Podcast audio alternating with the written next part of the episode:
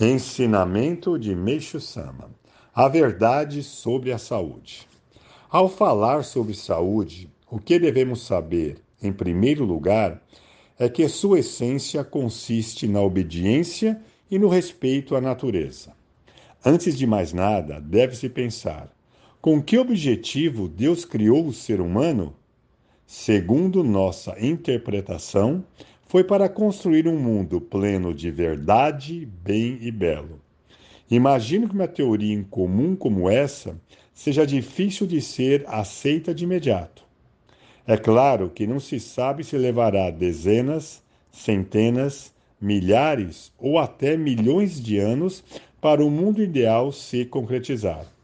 Contudo, não se pode negar que os fatos do passado nos mostram que o mundo vem caminhando passo a passo neste sentido. A verdade é que Deus é espírito e o ser humano matéria. Ambos, espírito e matéria, estão conjuntamente empreendendo uma evolução ilimitada, e não resta dúvida que o ser humano é o encarregado disso. Em consequência, sua responsabilidade é realmente enorme. E a condição fundamental para a execução desta obra grandiosa é a saúde.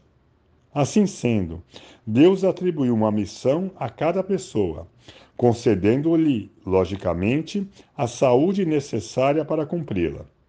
Com efeito, se ela perder a saúde, o sagrado objetivo de Deus não será alcançado.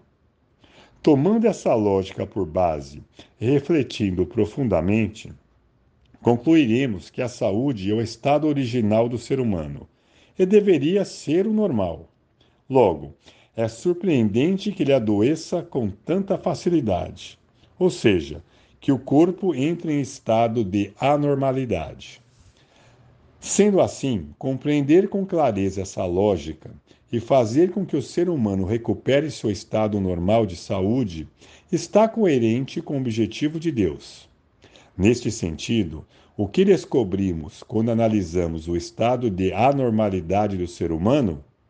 Descobrimos que este estado é devido às ações contrárias à natureza.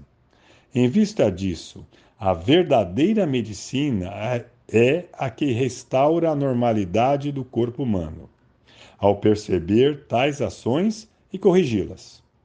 Esta é a forma correta da medicina. Quais ações seriam, então, contrárias à natureza? Quando nasce, o ser humano alimenta-se de leite materno ou leite animal, pois ainda não tem dentes, e seu aparelho digestório, recém-formado, é muito frágil. Gradualmente, porém, nascem-lhes os dentes e, à medida que suas funções orgânicas se desenvolvem, ele começa a ingerir alimentação adequada. Existe uma grande variedade de alimentos, cada um com sabor característico. O corpo humano, por sua vez, está dotado de paladar, para que a pessoa possa comer com prazer. Além disso, o ar, o fogo e a água existem em proporções necessárias à sua saúde de modo que tudo foi criado de maneira realmente perfeita. Quanto ao corpo humano, vejamos. Do cérebro se originam a razão, a memória e a emoção. Os objetos são criados com as mãos. A locomoção é feita livremente por meio das pernas. E o corpo está provido de partes necessárias, como cabelo, pele, unhas, olhos, nariz, boca, ouvidos, etc. Acrescente-se isso que o corpo humano está recoberto de pele, a qual ressalta a beleza humana. Uma rápida observação já evidencia a realidade acima.